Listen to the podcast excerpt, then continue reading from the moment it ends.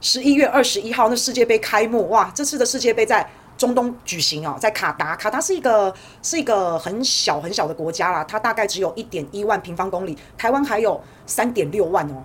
好，所以它等于是台湾的三倍是小。这个这个点啊，绿绿的绿绿的这个点，这个点就是卡达。啊，大陆翻译成卡达尔有没有？卡达卡达尔都一样，就就这个，在沙乌地阿拉伯旁边，产油国家非常有钱哦，在波斯湾旁边，然后这边是伊朗啊、巴基斯坦啊，在过去这边印度，然后中国大陆上面是俄罗斯哈，它大概整个地理位置大概是这样嘛。那卡达很有钱，他这一次花了两千两百亿的美元，这应该是史上花最多钱去办世界杯的一次哦。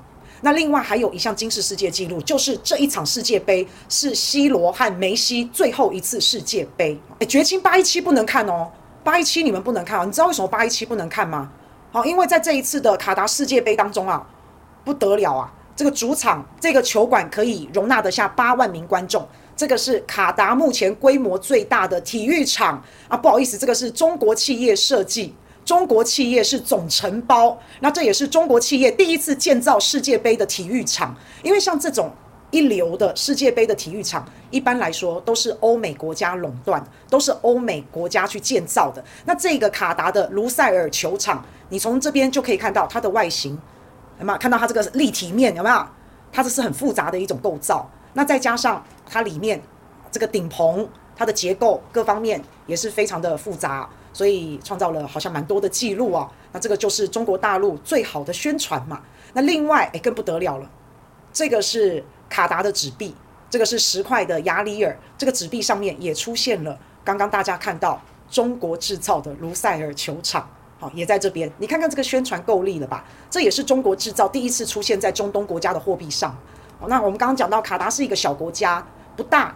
那大家都要去看世界杯球赛，这么小小一个地方要挤得下这么多的球迷，那他的酒店、他的饭店数量都有限，而而且也不是谁都花得起这个钱嘛，所以卡达就委托了中国大陆，就制造了集装箱式的房屋，嘿，长这样，长这样哈，大概有超过一万间集装箱式的房屋，里面据说有空调。有热水，有电扇，有独立洗手间啊！因为我没住过，我只能从照片上这样看啊。据说有一万多间集装箱式的房屋，反正啊，不管是什么，感觉上好像你只要给中国大陆钱下订单，你有钱，中国大陆什么都能够帮你打造。那除了我们刚刚说的球场，除了刚刚说的集装箱房屋之外，那另外还有交通车。接驳车，好，也是中国大陆的环保的一个概念哦，电动车。然后还有，诶，你在卡达如果要买一些世界杯的周边商品啊，你的纪念足球啊，各国球衣啊，衣服、包包、帽子、鞋子啊，各大了，哈反正大到体育馆的建造，小到宣传品的纪念品的，全部都是满满的中国元素。虽然说这一次是卡达在办，但是没有中国，卡达要办。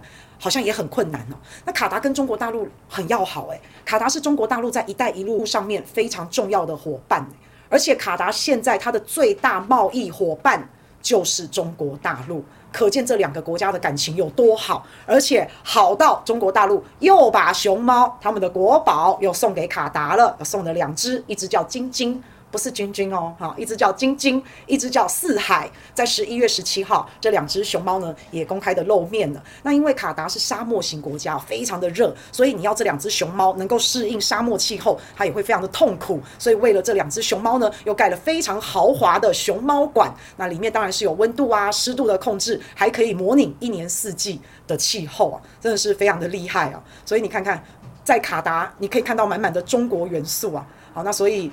这个甚至甚至据说这一次世界杯连裁判都有中国的裁判，然后连中国的熊猫都去了，好，可是呢没有中国的球队啊，因为这次中国球队很可惜无缘呐哈，那所以八一七或是绝青，如果你们要看的话，看到觉得很不顺眼，现在很多人开始黑这个集装箱房屋啊，说啊烂死啦，你们空调不冷啊，巴拉巴拉。反正有很多讲这个话的哈，那没关系，最好黑的就是哈哈哈哈哈哈，中国大陆的球队没有办法晋级，没有办法进去，哈哈哈，好，最好黑的就这个了，最好笑就这个了，好不好？让你们开心一下哈。那包括我们刚刚讲到的这个接驳车也好，然后电动公车也好。那其实卡达产油，他干嘛那么无聊，还要去进口人家的电动公车？他难道少那两个油吗？他难道还缺那两个油吗？啊，不是的，是因为卡达要给大家一个他们是先进文明国家、环保清洁的一个概念，所以其实只是这样。